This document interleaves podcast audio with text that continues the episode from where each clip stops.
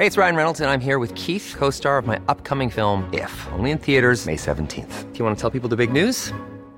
All right, I'll do. Sign up now and you'll get unlimited for $15 a month in six months of Paramount Plus Essential Plan on us. Mintmobile.com slash switch. Upfront payment of $45 equivalent to $15 per month. Unlimited over 40 gigabytes per month. Face lower speeds. Videos at 480p. Active Mint customers by 531.24 get six months of Paramount Plus Essential Plan. Auto renews after six months. Offer ends May 31st, 2024. Separate Paramount Plus registration required. Terms and conditions apply if rated PG.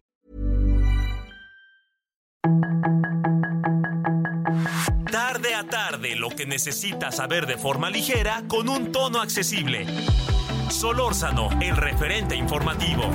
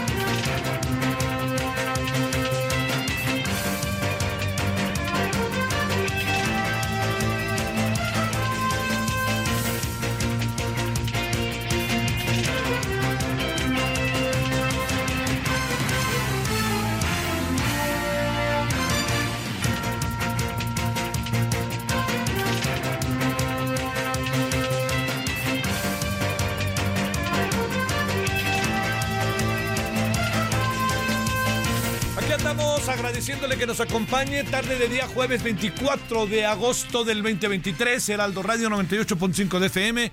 Estamos en el referente de la tarde. Gracias que nos acompaña. En nombre de todas y todos quienes hacen posible la emisión, le damos la más cordial bienvenida. Eh, mire, eh, de- eh, ayer ya estábamos hacia, pues, estábamos terminando cuando ahí nos mandaron la información de que había renunciado Carla Quintana a la Comisión Nacional de Búsqueda. Eh, mm, es, es una. Mire, son como, son como muchas. eh, eh, son como muchas cosas al mismo tiempo. lo que concita esta renuncia con todo lo que. lo que hay de por medio, ¿no? Con todo lo que significa un tema tan delicado, ¿no? Es lo que cuando digo todo lo que hay de por medio, es el, tema tan delicado que es el tema de la desaparición forzada. Mire, el, el presidente hoy informa que nunca se había dado tanto dinero, etcétera, etcétera. Eh, lo que pasa es que le voy a decir algo, no, no, no soy quien para ponerlo en entredicho, eh, no, no, no me queda muy, muy claro, digamos, hacia dónde va el dinero, ¿no? Pero oiga, nosotros hemos tenido oportunidad de hablar con una buena, buena, buena cantidad de colectivos y con los grupos de las madres este, buscadoras. Y yo le, confieso que nadie nos dice que le llegue mucho dinero o que se esté repartiendo el dinero. Ahora, la gran pregunta es ¿para qué repartimos el dinero y con qué objetivo repartimos el dinero? Ese es ahí el asunto. ¿Qué es lo que quieren, perdón, las madres y padres de familia?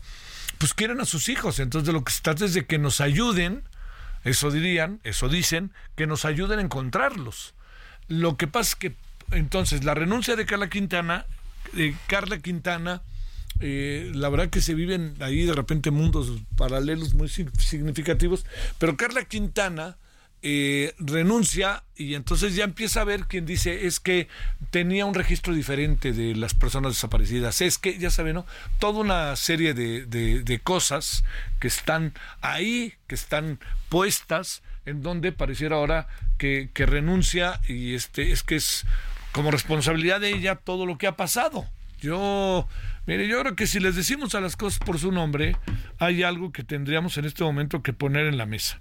Y eso que tenemos que poner en la mesa es que cuando se nombró eh, eh, como este como encargada de la comisión de búsqueda de personas desaparecidas eh, a Carla Quintana se le nombró con una el, el halo que estuvo alrededor tuvo al final una una enorme esperanza de que podrían resolverse las cosas. No resolverse, pero sí tener más elementos, avanzar, ya sabe todo eso. Pero la otra cosa que también se colocó en el centro, y colocándose en el centro fue muy importante, es el hecho de que ahí estaba Alejandro Encinas que es un personaje que a lo largo de bueno, es, tiene un currículum probado, diría yo. Carla Quintana tiene un currículum probado, ¿no? Al rato, no, no, me quiero adelantar mucho porque vamos a hablar al rato con el Centro de Derechos Humanos Agustín Pro, entonces con Santiago Aguirre, con Santiago, entonces la, la idea es que él un poco como que nos diga ahí por dónde ve las cosas. El presidente asegura que aquí algo que pasó es que cerró un ciclo, Carla Quintana, para Carla Quintana va a ser muy difícil dar toda una explicación de su renuncia. La renuncia no es sencilla, ¿eh? Vea usted a detalle y se, dará cuenta por qué se lo digo. Pero ¿sabe qué es lo que sí sucede? Que la renuncia muestra una crisis en esta área, ¿no? Y le diría, este, por más que se echó para adelante Carla Quintana, Carla Quintana empezó a perder capacidad de maniobra. Si no tiene un apoyo de allá arriba, como era la película, de allá arriba, no hay manera de hacer muchas cosas. Si no hay dinero, si no hay presupuesto y si no hay voluntad. Dicen que uno de los temas fue el registro de personas desaparecidas. Y se empezó a asegurar que lo que pasa es que hablaban por teléfono y muchas, la gran cantidad de personas desaparecidas, muchas no estaban desaparecidas, sino que ya estaban en sus casas.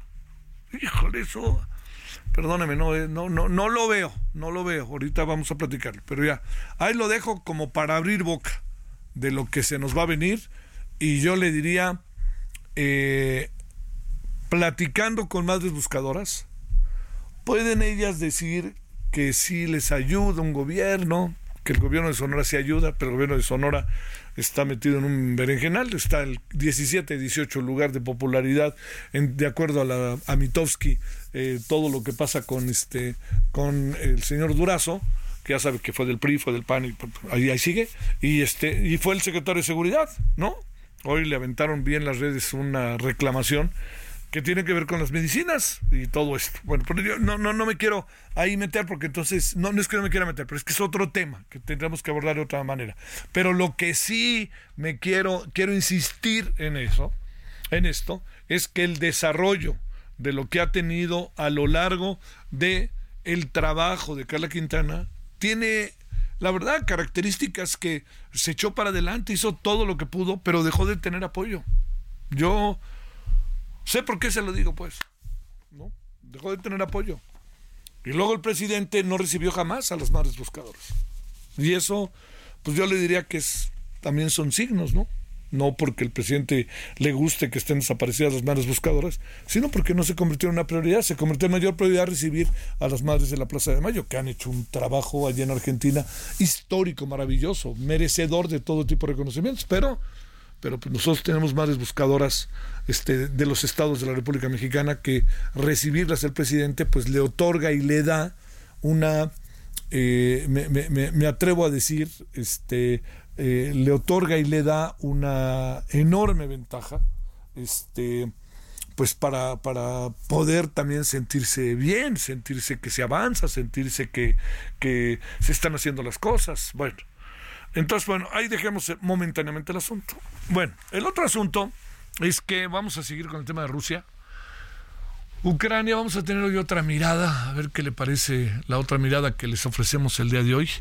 Eh, y mire, eh, hoy allá en Radio Congreso Hablamos mucho de este tema con Nubia Mayorga, senadora independiente, con Germán Martínez, senador eh, del Grupo Plural, y Emilio Álvarez y Casa, senador eh, este, también del Grupo Plural. El tema fue este, ¿no? Como puede imaginar, este fue uno de los grandes, grandes, grandes temas. Pero obviamente no fue solo este tema. Viene en, dos semanas, en dos semanas viene ya la, definición de lo que puede terminar pasando en relación con el Frente Amplio, estamos yendo de un tema a otro tema, que quede claro, el Frente Amplio y lo que puede pasar con eh, las corcholatas. Eh, se, ha hablado mucho, yo está, he hablado mucho con la gente del Frente Amplio para saber de qué tamaño sería el padrón, ¿no? De hasta dónde llegaría el padrón. El padrón de participación, porque acuérdense que son dos métodos, el del voto y las encuestas, debe de alcanzar eh, dos millones y un poquito más de personas. En el caso de Morena, que quede claro, ahí no hay padrón, ahí hay encuesta y ya hemos hablado mucho de esta encuesta con muchas personas, entre otras con Paco Abuntis. Entonces, eh, estas dos eh, circunstancias, le recuerdo que el día 3 de septiembre, en el caso del Frente Amplio, y el día 6 de septiembre, en el caso de las corcholatas, tendrán ya una definición. Entonces vamos a saber exactamente este, en esas fechas quiénes serán los, las candidatas, yo me adelanto, las candidatas a la presidencia de la República. Si nos atenemos, va de nuevo al tema de las encuestas, al, tema de las encuestas, si dije bien, que han hecho diferentes encuestadoras que a mí me parecen serias, todo indica que Claudia Sheinbaum será la candidata. Si quieren, póngale defensora de la 4T y de la 5T y lo que quieran, pero va a ser la candidata. Y en el caso de la eh, del Frente Amplio, todo indica que podría ser la candidata, eh, va a ser candidata porque es Beatriz o, o todo indica que podría ser la candidata la señora Xochitl Galvez. Pero todo indica. Si usted me pregunta, sé que estamos en esta cuestión de la especulación, conjeturas, con base en, elementos. No está uno haciendo conjeturas así en la nada, ¿no? Si uno eh, haciendo todo lo que tiene que ver con las conjeturas, yo le diría, hay mucho más posibilidad de que la señora Claudia Sheinbaum sea candidata a la 4T a que Xochitl, en términos de lo que se está viviendo, sea la del Frente Amplio. ¿Por qué? Porque en el Frente Amplio hay una disputa abierta. ¿no? Y todavía faltan foros y pueden pasar cosas. Y en el otro, simplemente cada candidata, cada candidato, perdón, candidata van por la libre, hacen lo que quieren, ya están, haciéndose, hacen para un lado, para otro lado, juntan, este, manosean, meten este acarreados, este, pintan bardas, todo eso lo hacen, ¿no? Y lo están haciendo todo el tiempo. Bueno, todo eso que están haciendo, pues van por la libre, no confrontan al otro, de no ser que los medios o que digan algo que los confronte, particularmente Marcelo Ebrard, aunque últimamente también Gerardo Fernández Noroña ha dicho dos, tres cosas de la señora Claudia Sheinbaum, pero la señora Claudia Sheinbaum pues anda nadando de muertito, pues o sea, ella tiene, tiene todo lo, todas las posibilidades de ganar, pero en el caso de Xochitl y, Beatriz hay muchas variables que están de por medio. El debate, lo que pueda pasar en el siguiente foro, pero no solamente es lo que pueda pasar en el siguiente foro, lo que puede pasar en el caso de la votación, de que eventualmente eche a andar su maquinaria el revolucionario institucional y coloque en una situación muy favorable a Beatriz Paredes y en una situación muy apremiante a la señora Xochitl Gálvez. Dicho lo cual, esto es un asunto que en uno se ve definido, y en el otro se ve en disputa, ¿no? Eso es lo que uno alcanza a ver. Bueno, eh, no, no, no sé, no, no, no creo que haya una sorpresa porque además este todo se maneja un poco en función de, de, de, que pues de que se de que se anoten, de que se dirijan, que estén los asuntos directamente hacia una cosa y otra. Bueno, entonces, con eso ahí echado por delante es lo que se están dando los escenarios. Hay un tercer escenario que yo creo que no es eh, para pasar por alto, aunque tengo la impresión de que ese tercer escenario no va a, este, bueno, pues va, a tener un desarrollo, habrá que ver de qué naturaleza, de qué tipo. El señor Donald Trump ya está en Georgia, en eh, Atlanta, porque ahí tiene una acusación este de, de, fraude que lo van a se tiene que presentar ante la autoridad. Y el señor Donald Trump, a sabiendas de que no lo van a detener, ya sabiendas de que se puede presentar ante la autoridad y de que todo esto es campaña política para él, pues corre en su avionzote con rumbo a Georgia, y ahí estará en Georgia, si no es que está llegando, está llegando, ya veo, está llegando, y que pues, irá directo, además de, del aeropuerto, que es un aeropuerto privado, hasta este el juzgado, va a recorrer todas las calles de Georgia, toda la gente va a salir y va a decir, ah, míralo, ahí va, es que injusticia, y entonces va a crecer y a crecer y a crecer toda la bola de nieve en favor del señor Donald Trump, que ayer no se presentó al debate republicano por obvias razones, además tiene una entrevista a la misma hora, y se ha de imaginar que quien ganó ayer sin estar el debate, por mucho, fue Donald Trump, a pesar de todas las frescas que le mandaron al país los republicanos, particularmente el señor DeSantis. Bueno, aquí andamos a las 17 con 15, casi 16 en la hora del centro, agradeciéndole que nos acompañe. Eh, había un último asunto que a mí me parece de enorme relevancia es que el señor Rubiales, Luis Rubiales, acaba de renunciar a la Federación, a la Real Federación Española de Fútbol Femenil. El asunto, como usted y yo lo, sabemos más que bien, es que eh, es el, el beso inopinado, el beso que, que, le dio a la señorita Jenny, eh, este, Jenny, ¿cómo se llama? Hermoso, ¿verdad? Este, hermoso, eh, que por cierto juega en el Pachuca. Y es la mera, mera del Pachuca, ¿eh? Y una vez que yo platiqué con Jesús Martínez, me dijo además que era una mujer verdaderamente, este, profesional, muy seria, muy en lo suyo. Bueno, entonces ha renunciado y fíjese lo que son las cosas. Este hombre, yo diría que fue pieza toral para que España fuera campeona, porque traía muchos líos la selección y logró resolver los líos. Pero señor, señor, señor, yo entiendo que hoy es es muy puede ser muy controvertido, polémico y yo creo que lo hizo no con un acto de mala fe ni nada, pero no se trata aquí de juzgar los, la, voluntad, las, los actos, ¿no? Los actos, no, no se trata de juzgar lo, que puede haber detrás de los actos, se trata lo que, de ver lo que son los actos.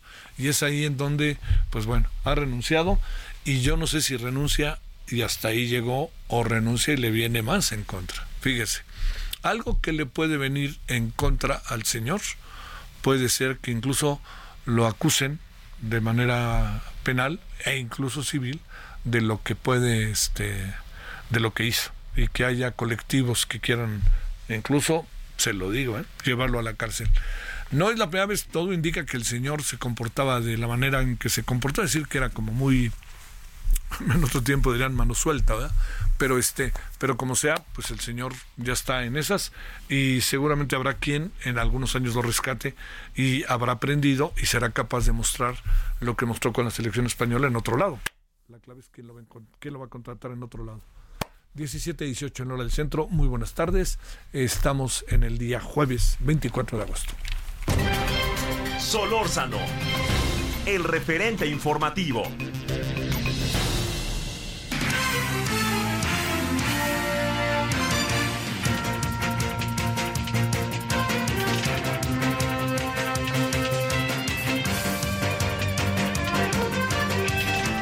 Le agradecemos a Raúl Mejía Garza, investigador del Instituto para el Fortalecimiento del Estado de Derecho, eh, que esté con ustedes y con nosotros. Raúl, muchas gracias. ¿Cómo has estado? ¿Qué tal, Javier? Muchísimas gracias. Muy bien. Saludos a ti, a tu auditorio. ¿En qué les puedo servir? Pues ya sabes en qué. Fíjate que hoy escuché, hoy escuché en la mañana en una mesa de diálogo en el Senado, participando que alguien dijo, ¿dónde están las fiscalías? Así dijo. Y agrego, te agrego otra. ¿Dónde está la Fiscalía General de la República? Hablando del caso de la renuncia de Carla Quintana a la Comisión Nacional de Búsqueda. Venga de ahí, Raúl, ¿dónde están? ¿Qué tan transparentes son y qué pasa con ellas? Mira, nosotros hoy en la mañana presentamos junto a Mexicanos contra la Corrupción y nosotros, el Instituto para el Fortalecimiento del Estado de Derecho, presentamos un estudio sobre transparencia en fiscalías, en particular en fiscalías locales. Eh, ¿Qué es la transparencia en fiscalías? Porque muchas veces se confunde, no, no la transparencia sobre las averiguaciones previas o sobre las carpetas de investigación, sino la, la, la transparencia sobre su operación, sobre su estructura, sobre cómo funcionan, sobre qué hacen, números, etcétera, ¿no? Eh, un poco todo esto basado en una, en una matriz que le llamamos la matriz de la transparencia o la matriz de la opacidad, por uno o por otro lado, ¿no? O sea, entre menor transparencia, mayor opacidad, mayor corrupción y claramente mayor impunidad, ¿no? Lo, todos los órganos obligados, incluidas las fiscalías como como órganos del Estado tienen una obligación por el artículo sexto y nosotros tenemos un derecho como ciudadanos a que a que a que a que se aplique el principio de máxima publicidad. Esto es a que podamos acceder a eh, información pública este que no evidentemente que no va sobre información personal o información reservada, pero que los órganos tienen que ser eh, abiertos y tienen que cumplir con ese principio de máxima publicidad. ¿Qué encontramos dentro del estudio? Fueron cuatro fiscalías como una muestra esperando hacer eventualmente un observatorio nacional, pero en principio que ninguna de las fiscalías estudiadas al menos pasan eh, la que más llega llega al 69%, la que menos cumple está alrededor del 15% de 100 indicadores que nosotros generamos. Entonces, pues es preocupante, la verdad, porque no tenemos mecanismos para lograr acceder a esa información de la cual todos tenemos derecho. ¿no? ¿Cuáles, eh, a ver, esos 100 puntos a los que haces referencia, Raúl, algunos de ellos que pudieran darnos una idea de en qué andan carentes las fiscalías y que no se ve que anden haciendo caso de lo que deben hacer?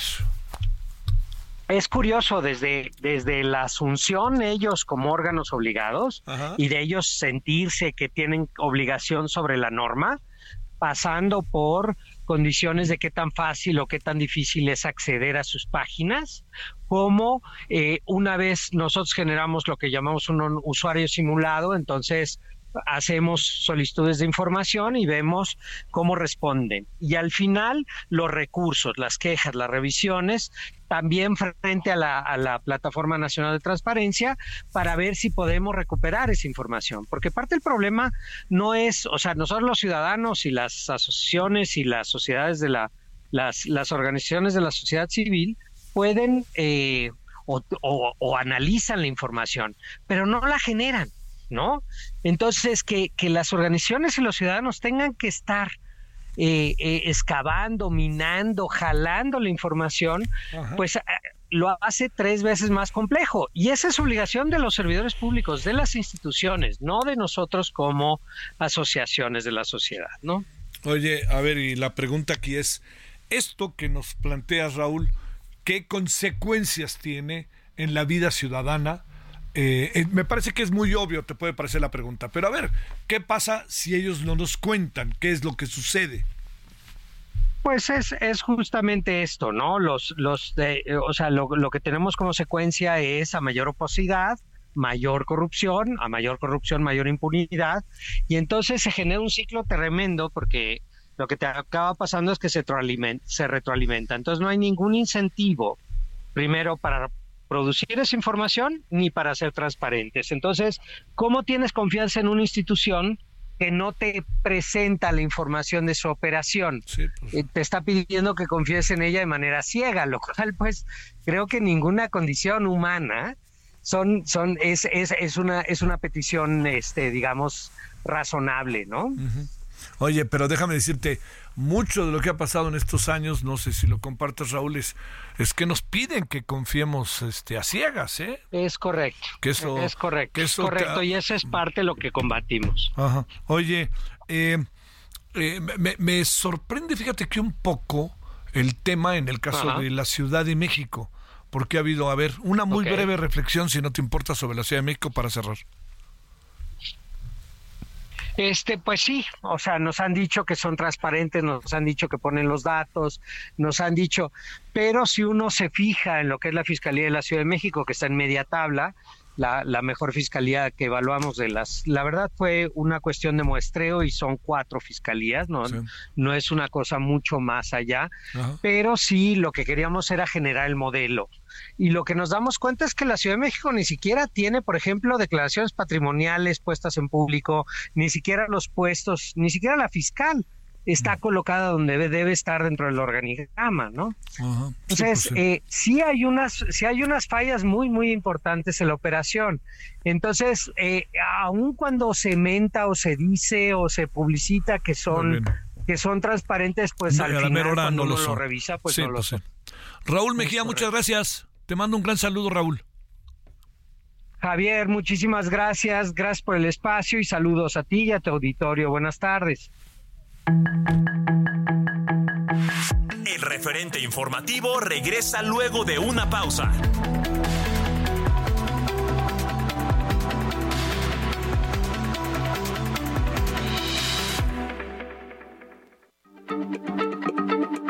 Heraldo Radio, la H se lee, se comparte, se ve y ahora también se escucha.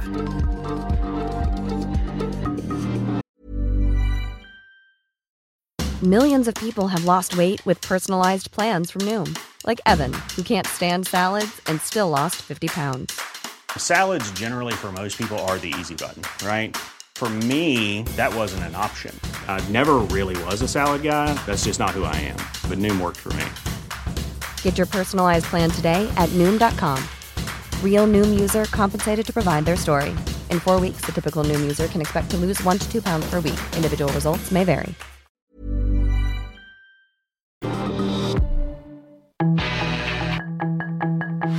Estamos de regreso con el referente informativo.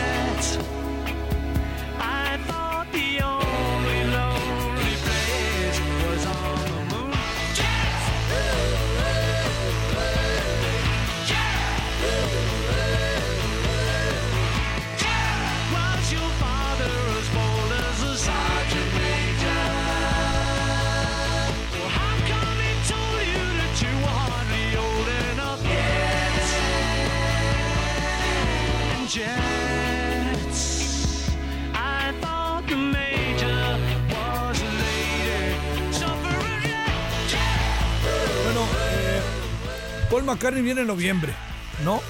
Este, pero, no, pero, hoy es lo de Taylor Swift. Hoy es lo de Euler, jueves, es jueves, viernes, hasta el domingo. Bueno, eh, eh, pero vámonos preparando para esto, que aunque falta tiempo, no pierda de vista la relevancia que adquiere que venga Paul McCartney, pues porque es uno de los Beatles, ¿no? Ya murieron dos de ellos, John Lennon y, y George Harrison, y vive el señor Ringo Starr y el señor Paul McCartney. Eh, y pues este, en el mundo entero tienen seguidores. Sí, Generacional el asunto, pero más allá de lo generacional. Yo soy de la idea de que los Beatles se irrumpen y hacen un antes y después de la música rock con tintes poperos, porque el rock bueno, bueno, pues venía más atrás, ¿no? Entre otros con el señor. Pues la verdad, ¿eh? a veces se nos olvida, pero por los que saben de rock y me informan, por el señor Elvis Presley, entre otros. Bueno, muchos otros, ¿eh? Pero ahí está, va a venir en va a venir a México y la va a pasar seguramente bomba y nosotros le vamos a hacer que la pase todavía mejor. 17:33 en el centro.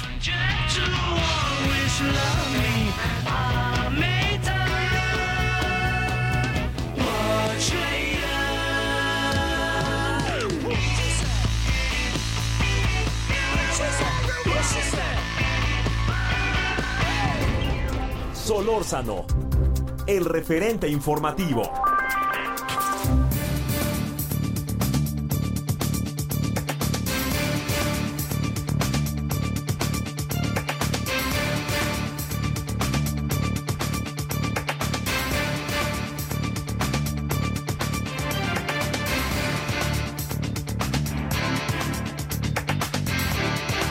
Bueno, estamos de vuelta. Eh, ahí le vamos contando lo que vaya pasando con el señor Donald Trump, que está a punto, si no es que esté entrando a la cárcel de Georgia para que le lean los cargos y veamos en qué acaba todo esto del señor Donald Trump el día de hoy no creo que quede detenido, fichado y se regresará en su avionzote allá a Florida.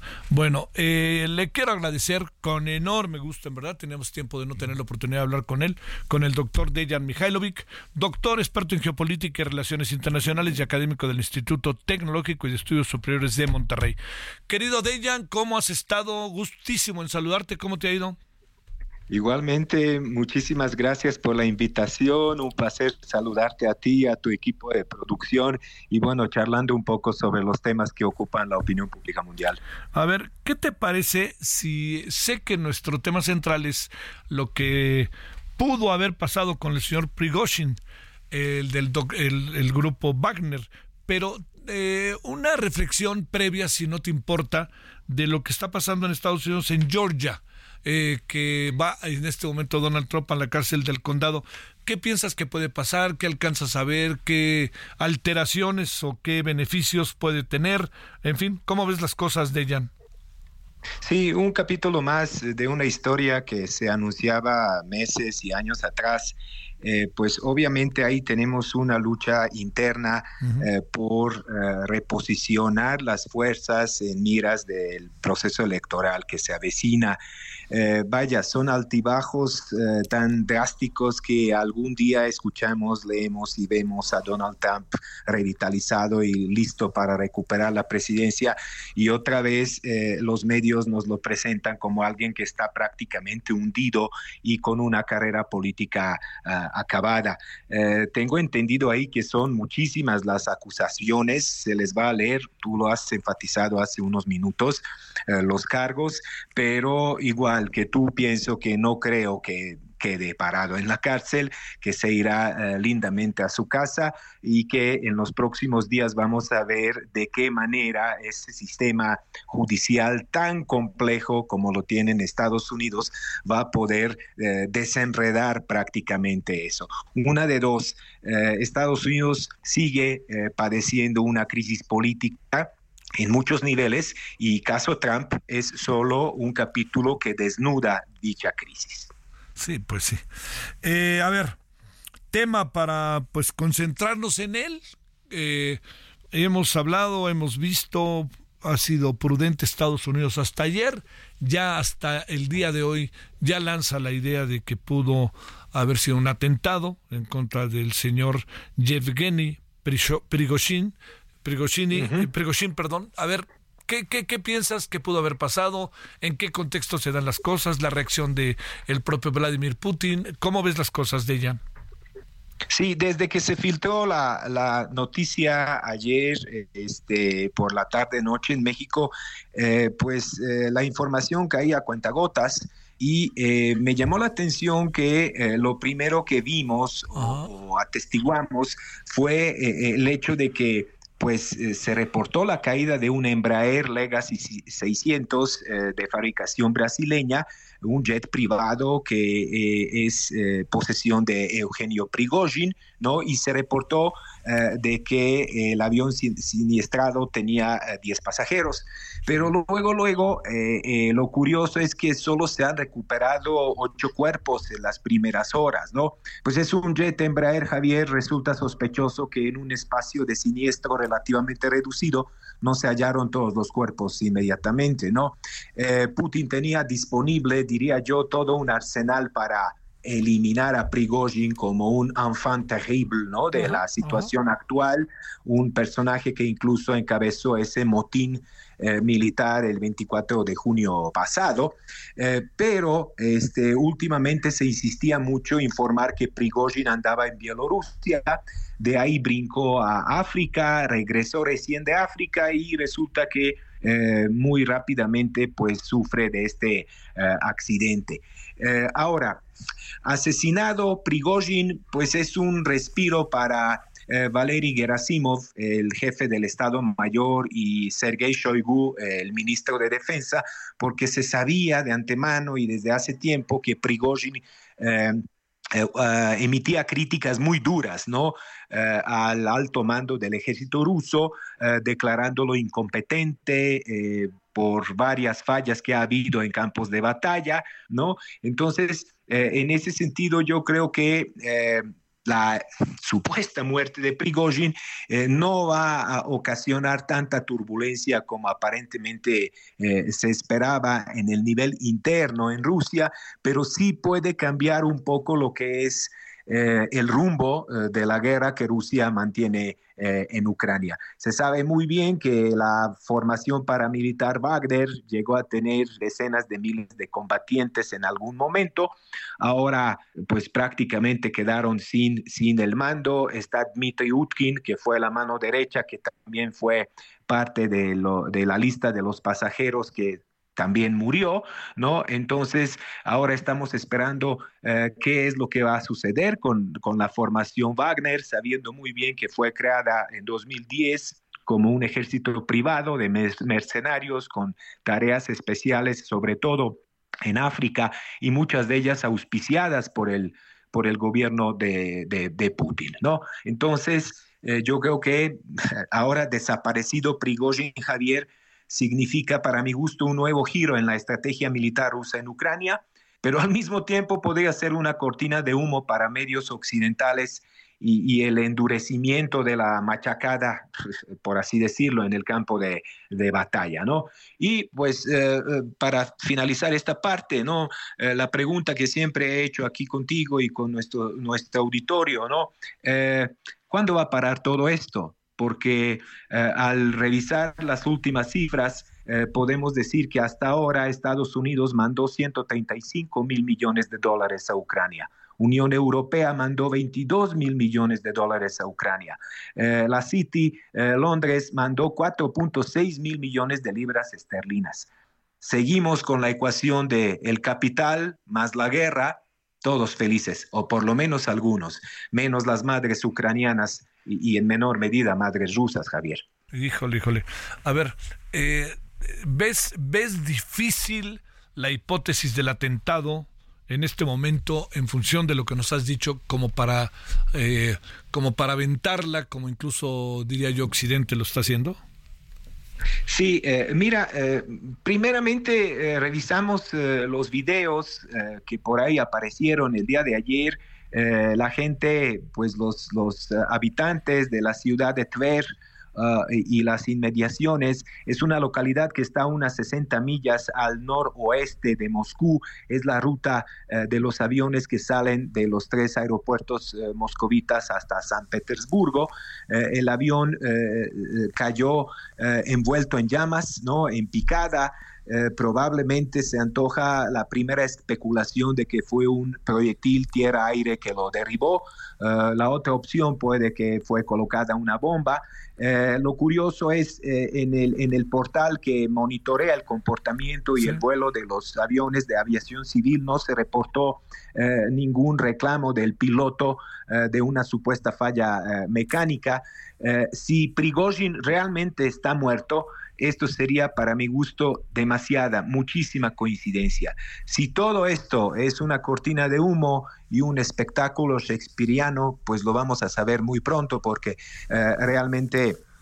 También hace unos años eh, pasó una noticia de Prigozhin había sufrido un accidente eh, de una aeronave que abordó y resulta que resucitó.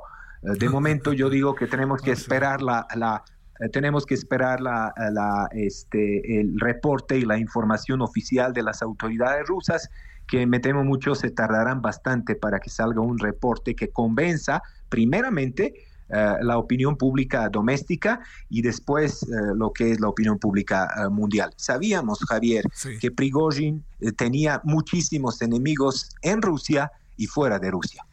Este, la idea de que sea eh, Ucrania lo ves lejano en función de distancias, en función de los mecanismos de defensa rusos, ahí le concedes una posibilidad, entendiendo que todas las posibilidades son posibles, todos los elementos son posibles, ¿no? A ver.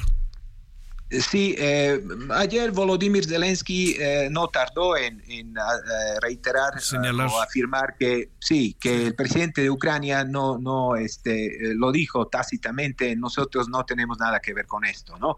Claro, pues son dos países que están en guerra. Una cosa es lo que realmente sucede detrás de la cortina y otra cosa son las afirmaciones y declaraciones a, los medios. Eh, para este tipo de operación se antoja muy difícil, ¿no?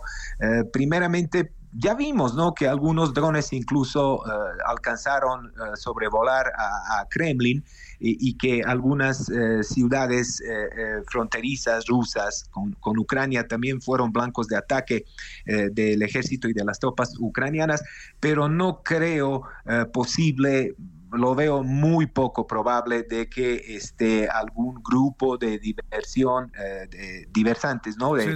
De, Ucrania exactamente eh, pudo haber realizado esta, esta operación por el lugar donde cayó el avión, cómo cayó y, toda la logística que acompaña este asunto, eh, lo creo muy poco probable. Incluso hoy Pentágono afirma que el avión cayó sin haber sido alcanzado por un proyectil tierra-aire Ah, ellos tienen sus cálculos, eh, probablemente los servicios de inteligencia en Estados Unidos y no solo en Estados Unidos analizan bajo lupa, bajo la lupa ah, todo esto. Eh, para mí, eh, cuando vi por primera vez el video, lo primero que pensé fue un proyectil tierra-aire por la trayectoria del avión, de cómo cae en picada, envuelto en llamas, incluso dos grandes partes del avión se desprendieron en el primer tercio del vuelo en picada, que se alcanza en el video, no sabemos a partir de qué momento estos videos han sido eh, tomados. Entonces, básicamente es esto lo que te puedo decir. Te mando un gran saludo grande de Jan Mikhailovic. Se informa que, que, fue detenido el señor este, Donald Trump. Puede ser, sí, ¿verdad? Ah, bueno, entonces eso sí es entonces noticia de las noticias. Sí, sí. Estoy leyendo que en algunos cables se está hablando de que pudo haber sido detenido. No, puede pero, declarar a la Pero ya sabes que... Si es así, entonces hay muchísimo de qué hablar. Si quieres, entonces mañana o en alguna otra ocasión. No, no, mañana mismo le damos. Mañana mismo le damos, sin falta. Te mando un gran saludo de Jan. gracias, Javier. Un abrazo. Un abrazo. 17:46 en hora del centro. Solórzano, el referente informativo.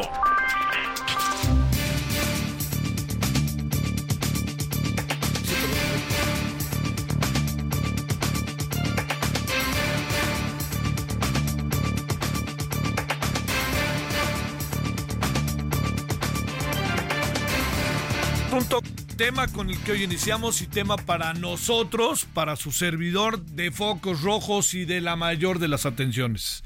Le hemos pedido a Santiago Aguirre, director del Centro de Derechos Humanos Miguel Agustín Pro, hablar de varios temas. Bueno, es un solo tema y dentro del, del tema hay subtemas, así lo diríamos. El tema es lo que significa y los motivos por los cuales Carla Quintana renunció ayer de manera muy clara, muy tajante Dicen que a este presidente no se le renuncia, entonces eso adquiere también otra dimensión de interpretación de toda índole. Y bueno, querido Santiago, te saludo con gusto como siempre, gracias que estás con nosotros. Javier, muy buenas tardes. Al contrario, los agradecidos siempre somos nosotros de estar en tu espacio. A ver, cuéntanos qué ves de renuncia, eh, si hay, si es cierto que hay, hay, una disputa por el tema del registro, que para el presidente son menos porque incluso hablaron por teléfono para, para, este, para darse cuenta que algunos ya estaban en sus casas. En fin, pues todo esto, Santiago, es. Sí, Javier, desde el Centro PRO lamentamos la renuncia de la comisionada Carla Quintana nos parece que venía junto con su equipo y, hay que decirlo también con el apoyo del subsecretario Alejandro Encinas, realizando una labor muy relevante para empezar a poner de pie una institución que estaba muy desdibujada, que es la Comisión Nacional eh, de Búsqueda. Sin duda hay muchos pendientes, esto no quiere decir que la tarea estaba concluida, pero se estaba haciendo un esfuerzo que era relevante para este momento y por eso corresponde lamentar una, una renuncia de esta manera. Efectivamente, Javier, em, esto ocurre en un contexto en el que se está hablando de una revisión del Registro Nacional de Personas Desaparecidas, que es esta suerte de, de padrón que nos permite eh, saber cuántas denuncias hay a nivel país sobre este flagelo Eh, nosotros en el Centro PRO directamente, Javier, hemos escuchado quejas de familiares que acompañamos eh, que nos están contando que de repente se presentan en sus casas eh, servidores públicos de la Secretaría de Bienestar y sin muchas herramientas, a veces con impertinencia, les preguntan por sus hijos o hijas desaparecidas y bueno, esto está generando malestar. Em, Aunado a ello, el, presidente de la República hoy en la mañana eh, puso el énfasis en el tema de, la comparación entre su sexenio y el de sus antecesores. Y, desde ese enfoque estamos mal y, nos suena preocupante, Javier, porque ya en un contexto de cierre de sexenio, con la coyuntura electoral encima, eh, pues es muy fácil prever que los gobiernos, este y los anteriores, tengan la tentación de reducir los números. Eh, al parecer la renuncia de la comisionada se da en ese marco, no, es explícita su carta, esto es ya, eh, digamos, a partir de la información que conocemos, y, ante la gravedad de, de, este extremo, pues nos estamos sumando a las voces que dicen, ojalá que esta renuncia alerte y muestre que es una muy mala idea revisar el registro de desaparecidos en tiempos electorales y una pésima idea en manipular las cifras. Ojalá que esto no ocurra. Queda gente sensata en la Secretaría de Gobernación, empezando por el, el subsecretario Encinas, y, sin duda, en todo caso, hay que sumarse a las alertas para que esto no suceda. Santiago, el presidente dice que nunca como ahora se ha otorgado tanto dinero al tema de la desaparición de personas. ¿Tú qué, qué, qué, qué crees de esto? Mira, los, los números muestran, Javier, que hay un incremento presupuestal eh, que empujaron precisamente la comisionada Quintana, el subsecretario Encinas, sobre todo para los subsidios que van a las comisiones estatales de búsqueda. Ahora, el, el, tema aquí es que pueden incrementar los presupuestos, se pueden revisar los registros y padrones nacionales, pero la realidad muestra que no deja de desaparecer gente en México, Javier, y con casos atroces como el de Lagos de Moreno. Y en vez de atender eso, el gobierno parece que se está ocupando más de atender la percepción y no la realidad y se incomoda de que se señale que el flagelo sigue cuando cuando esa es la verdad y de eso tendríamos que estar hablando de cómo por fin revertir eh, las desapariciones, de cómo diseñar, como decía la ONU en su visita a México, una política nacional para prevenir y erradicar este crimen que está lastimando tanto al país. Y, tristemente estamos perdiendo tiempo en discutir eh, si en un sexenio hay más, si en un sexenio hay menos, si se va la titular, en fin, cuando la crisis allá afuera sigue eh, con unas dimensiones terribles, ¿verdad? Sí, sí, sí.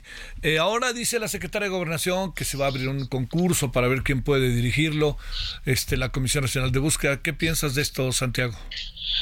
Pues mira, em, la ley prevé un mecanismo de participación de las víctimas que se quiera preservar de las familiares de las víctimas, que se quiera preservar un ámbito de consulta y no haya una designación eh, de golpe de alguien que, eh, no tuviera el perfil adecuado o, que presumiblemente viniera a hacer este, este, trabajo de control de cifras, en principio no es una mala noticia.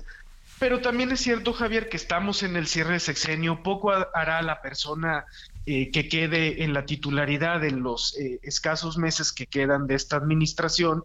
y, y, lo más importante, pensamos nosotros, es eh, que las personas que aspiran hoy a presidir a México en el siguiente sexenio realmente entiendan que, esta tragedia no es de cifras, no es de una funcionaria, otra, o que si Calderón o que si López Obrador, sino que es una tragedia que está devastando a las juventudes de este país y que por fin se atiende esa crisis humanitaria, que no se utilice como arma arrojadiza en un contexto de polarización política, pues nos parece que es en todo caso lo primordial. Nos decían algunas de las madres buscadoras, no en contra de la visita, la invitación de las madres de la Plaza de Mayo, que pues ellas si llegan, les dan, las reciben, hablan en las mañaneras y a las madres buscadoras ni siquiera las voltean a ver. Así es, Javier, y, tristemente eso se reproduce en los estados con los gobernadores. Hace unos días estábamos eh, sumándonos a las denuncias de un operativo eh, muy rudo del gobierno de Querétaro en contra de madres buscadoras que se estaban manifestando.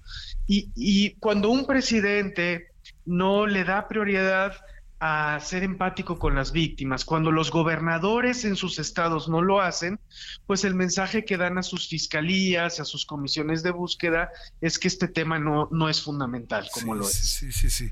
Oye, a ver, nomás por último, este, ya lo dijiste, pero muy en breve, en pocas palabras, es una pena la salida de Carla Quintana, pero parece que era ya inevitable, ¿no? Em, e, eso, eso parece, algunos especialistas así lo han comentado, que era previsible. Eh, hay quien con, con, algo de ligereza desde las redes sociales dice que se tardó. Yo creo que pues solo quien está en ese papel sabe las complejidades de, hacerlo. Em, eh, en, fin, em, lo, lo, que es real es que se venía haciendo un, un trabajo eh, relevante. Sin duda los colectivos siempre les parecerá insuficiente, Javier. También hay voces de familiares que así lo han dicho desde la angustia y desesperación que es pues mucho más acuciante que la que podemos sentir las ONGs, eh, pero, pero hay que lamentar la renuncia, sin duda. Santiago, gracias, muchas gracias. No, siempre un gusto, Javier. Para Hasta luego. Para mí. Bueno, 21 horas en el Centro Heraldo Televisión, referente a la noche, con algunos de los temas que aquí tenemos, más otros que ya los verá usted en la noche. Pásela bien, hay tarde, adiós. Hasta aquí Solórzano, el referente informativo.